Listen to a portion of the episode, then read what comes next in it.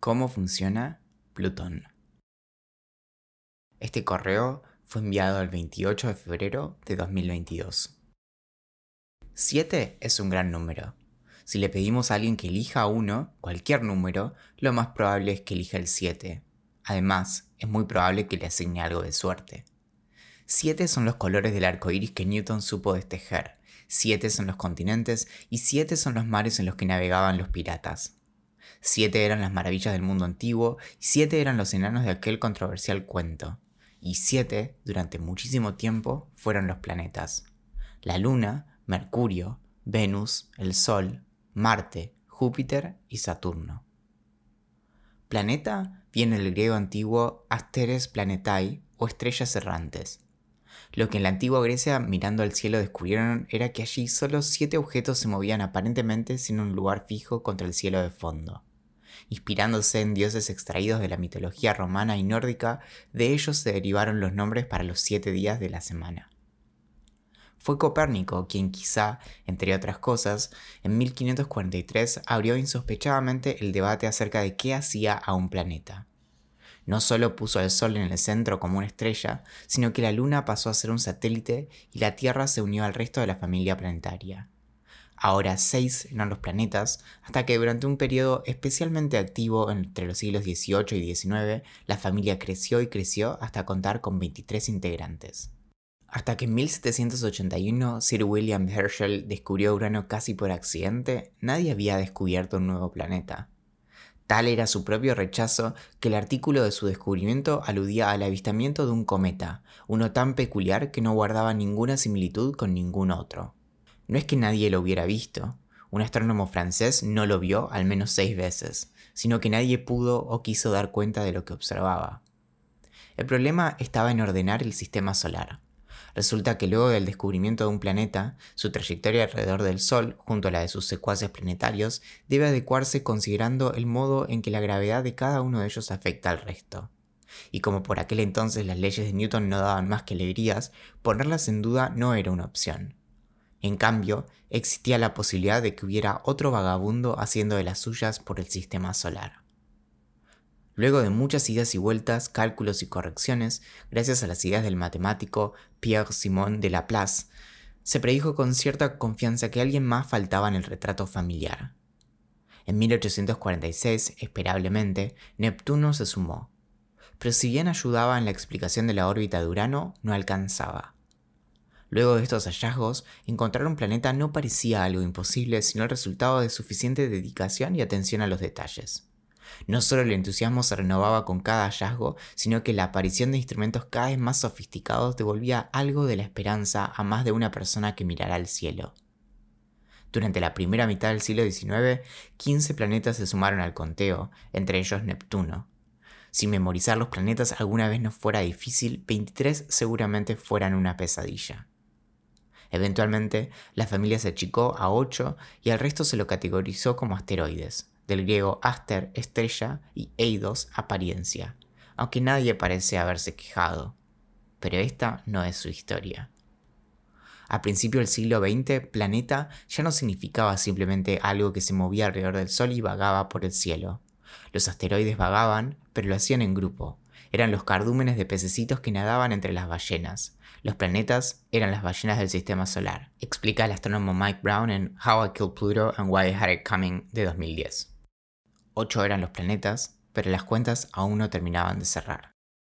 Aquella era la época en que la ciencia ficción acompasaba los avances de la ciencia y con una marcada necesidad por crear, las imágenes cada vez más claras de Marte animaban a una ruidosa minoría a señalar que podían observar canales, en realidad meras ilusiones ópticas suficientes para inspirar ideas de civilizaciones inteligentes en decadencia desesperadas por sobrevivir.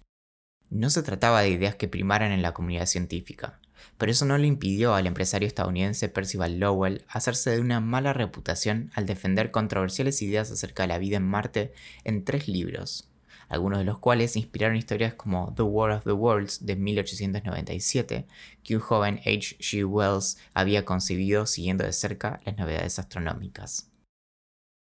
La astronomía, para Lowell, sin embargo, no era un mero pasatiempo. Luego de encargar la instalación de un enorme observatorio en Flagstaff, Arizona, se dedicó a mapear la superficie de Venus, algo que hoy sabemos que es imposible dada su atmósfera opaca, hasta que una nueva obsesión se llevó la última década de su vida. Aquella incógnita en los cálculos de trayectorias planetarias suponía, para Lowell, la existencia de un elusivo planeta X. Sin saberlo, un año antes de su muerte logró capturarlo en dos imágenes, pero no lo supo reconocer. La búsqueda en su observatorio se detuvo durante poco más de 10 años a raíz de una disputa legal de parte de su viuda, Constance, quien sintió que la decisión de dejar la mayor parte de su fortuna al observatorio y la búsqueda de su planeta había sido injusta. Finalmente, el observatorio quedó prácticamente sin fondos y a cargo de Roger Putnam, su sobrino. Mientras tanto, en Kansas, una brutal tormenta había arrasado con la cosecha de la familia Tombaugh y con ella los sueños de un joven Clyde de estudiar en la universidad. Sin recursos, pero abundante motivación, Clyde aprendió por su cuenta trigonometría y comenzó a fabricar sus propios telescopios. En un rapto de confianza, envió sus dibujos de Marte y Júpiter al observatorio Lowell, que impaciente por retomar la búsqueda del planeta X, lo contrató inmediatamente. Todo era bastante desconcertante, todos eran extraños, estaba a mil millas de casa y no tenía suficiente dinero para comprar un boleto de regreso, escribió Clyde sobre su primer día en el nuevo trabajo. Su tarea no era otra que la búsqueda de aquel sospechado objeto transneptuniano. Si bien un nuevo telescopio había sido instalado, la técnica era más o menos la misma que en décadas anteriores. Cuando se busca un planeta, nadie quiere o puede estudiar minuciosamente distintas imágenes del cielo, con sus incontables millones de puntos, y mantener la esperanza de encontrar una diferencia entre una foto y la siguiente. Es por ello que se usa un instrumento llamado microscopio de parpadeo. Se ubican dos imágenes de la misma región del cielo, tomadas en distintos momentos, y luego se las observa en rápida sucesión. Nuestro pobre cerebro, de este modo, puede identificar el movimiento de un punto si lo hubiera. No le tomó ni un año encontrar un difuso objeto que se había movido entre dos imágenes tomadas con una semana de diferencia, y finalmente, el 18 de febrero de 1930, el planeta de Lowell había sido descubierto. Luego de que lo confirmara el observatorio de Harvard, las noticias dieron la vuelta al mundo. El planeta X era el noveno planeta del sistema solar y su anuncio hubiera coincidido con el cumpleaños número 75 de Lowell. Al día siguiente, del otro lado del Atlántico, el anuncio fue parte del desayuno que Vinisha Burney, de 11 años, disfrutaba con su abuelo. Se había inaugurado el debate por el nombre que tendría el nuevo integrante de nuestro sistema planetario. ¿Por qué no Plutón? propuso Vinisha, que solía pasar sus ratos estudiando mitología clásica. Un mensaje por telegrama más tarde y el nombre ganaría entre los otros candidatos: Artemisa, Atlas, Constance, Lowell, Minerva, Zeus y Simal. Plutón hijo de Saturno y hermano de Neptuno y Júpiter en la mitología romana, es el dios del inframundo, análogo a Hades en la mitología griega, aunque un poquito más bueno. El nombre calzaba perfectamente con aquel distante objeto perdido entre las sombras de los bordes del sistema solar, aunque Vinilla confiesa que lo propuso porque los nombres principales ya habían sido tomados. Eso sí, Pluto, el perro de Mickey introducido aquel año, apareció después. Sumando la coincidencia, las primeras letras de Plutón coincidían con las iniciales de Lowell. Difícilmente el nombre pudiera haber sido sugerido por alguien en Estados Unidos. Pluto estaba indeleblemente relacionado con un famoso laxante. Esto no impidió que al cabo de una década el descubrimiento de Plutón se volviera parte del imaginario estadounidense. Se trataba del mérito de un joven granjero autodidacta de Kansas que había realizado su hazaña en las montañas de Arizona con el financiamiento de una familia rica de Boston. Sumar un planeta al juego no es poca cosa. De la noche a la mañana, prácticamente dos edificios recién inaugurados pasaron a estar desactualizados. El planetario Adler en Chicago, el más antiguo del mundo aún en pie e inaugurado dos meses después del hallazgo, contaba con una entrada adornada con los ocho planetas, mientras que frente a la Catedral de San Patricio en la ciudad de Nueva York, una estatua de Atlas erigida unos años después lo muestra sosteniendo un cielo en el que Plutón está ausente. En cuanto a las matemáticas, los problemas aún persistían. En un primer momento, el volumen y masa de Plutón fue estimado como el de Neptuno, 18 veces el de la Tierra. Pero el telescopio no opinaba lo mismo y las estimaciones eran cada vez más humildes. Eventualmente, en 1978, al oscuro y solitario Plutón se le descubrió una especialmente enorme luna, Caronte, y una sencilla aplicación de cálculos gravitacionales redujo su masa a apenas un 1% de la que posee la Tierra. Quizá el planeta X anduviera por ahí, esperando ansioso su momento. No fue hasta que las misiones Voyager salieron de paseo, con el mixtape más famoso de la historia a bordo, que las travesuras orbitales de Urano y Neptuno desaparecieron por completo. Fue recién cuando pudimos medir con mayor precisión la masa de los planetas vecinos que la necesidad de un planeta X perdido en el espacio desapareció de una vez por todas.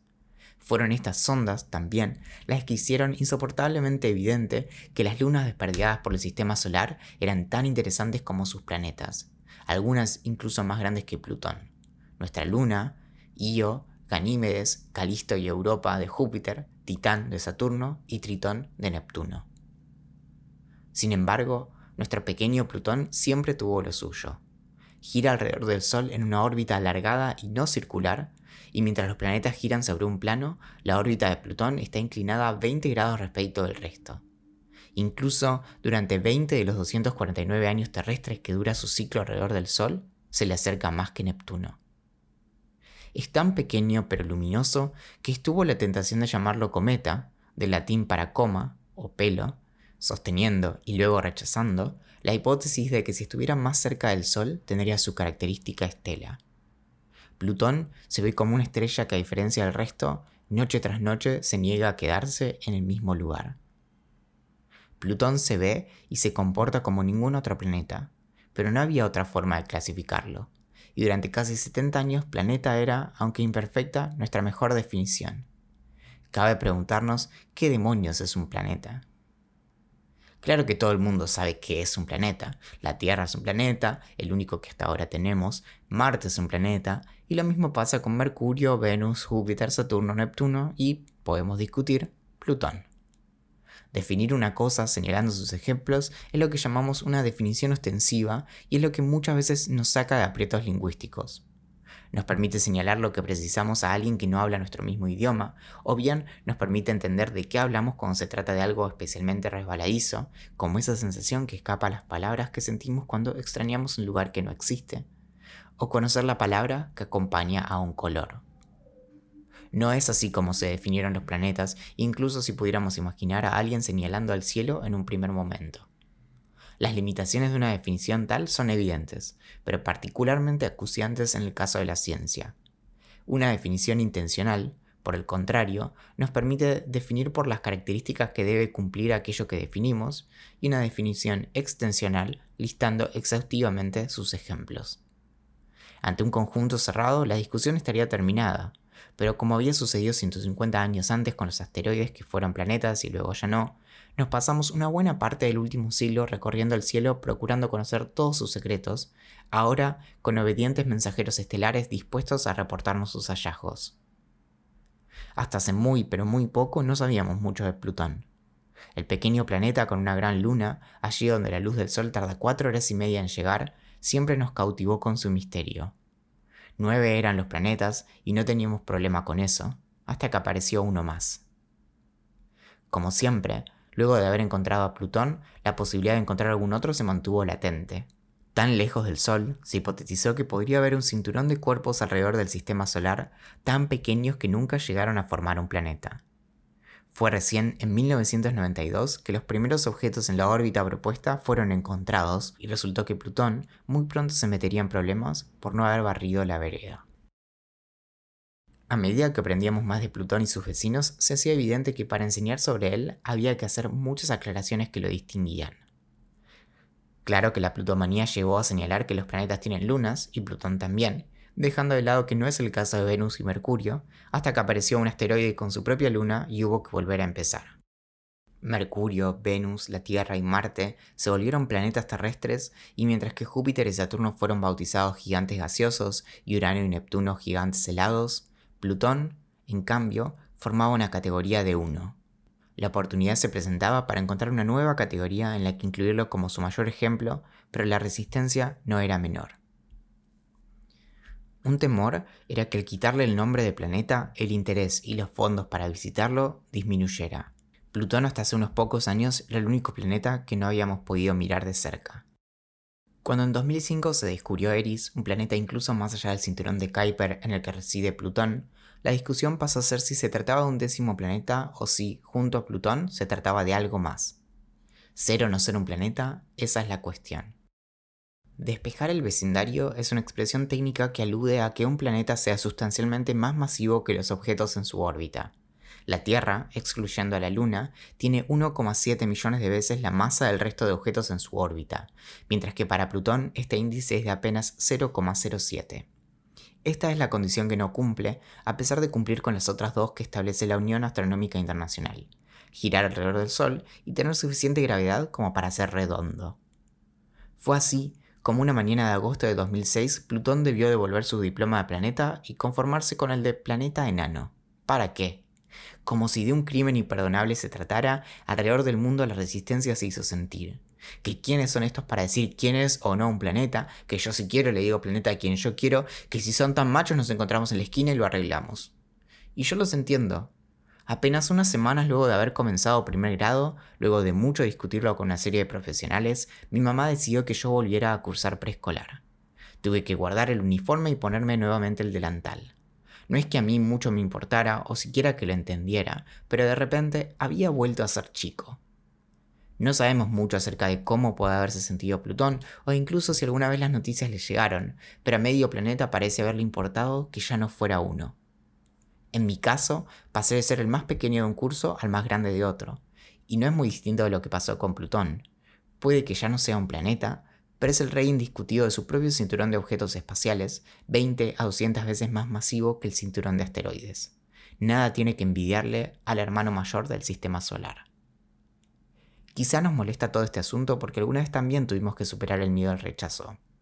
Una de las hipótesis de su origen, sin ir más lejos, es que Plutón puede haber terminado allí, alejado del resto, por los codazos gravitatorios de Júpiter y Saturno, que, al mismo tiempo, no solo empujaron más lejos del Sol a Urano y Neptuno, sino que ubicaron a Plutón en su peculiar órbita al fondo de la clase. Alejado, oscuro y con frío, Plutón probablemente nos produce una extraña ternura, no queremos que nada malo le pase, no queremos que alguien lo olvide y que en las visitas al planetario se deje de contar su historia, incluso si no estamos de acuerdo con el desenlace. Pero Plutón, con su helada atmósfera y una superficie con escarcha de nitrógeno, metano y monóxido de carbono, no está solo. Además de Caronte, tiene otras cuatro lunas, con quienes puede conversar cuando los otros planetas le dan la espalda.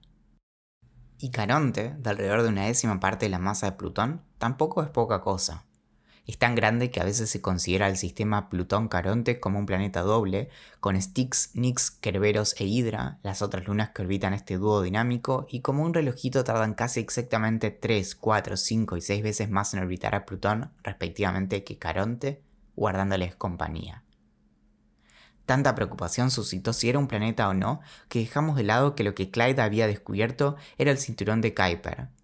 Eso es muchísimo más interesante que un noveno planeta, Plutón es el mandamás de la región más poblada del sistema solar, la que más puede contarnos sobre su historia. Pero la de Plutón no es una historia de derrotas. Lo que la mayoría de personas no reconoce es que a esa simpática bola de nieve en el cielo le debemos haber iluminado el camino hacia una nueva forma de ver de qué está hecho nuestro delicado sistema solar. No creo que alguien vaya a olvidarlo. La historia de Plutón es una de búsquedas, de un planeta, de un nombre, de otros planetas parecidos de una definición, de una forma de recordarlo. Su historia es una de tironeos y como tantas otras hizo que hoy hablemos más de él. La historia de Plutón es una que nos recuerda que a veces cuando buscamos una cosa con todas nuestras fuerzas, incluso a costa del ridículo, podemos terminar encontrando otra que no por no ser lo que buscamos es menos interesante. Este correo de cómo funcionan las cosas fue enviado el 28 de febrero de 2022. Mi nombre es Valentín Muro y desde 2017 todos los domingos envío un correo acerca de un tema distinto, persiguiendo mi curiosidad y encarándolo desde la ciencia, la filosofía, la historia y la literatura. Si querés suscribirte, puedes hacerlo desde el enlace en la descripción de este episodio o buscando cómo funcionan las cosas en Google. Y si quieres apoyar mi trabajo, podés sumarte al Club de la Curiosidad en curiosidad.club. Gracias por escuchar.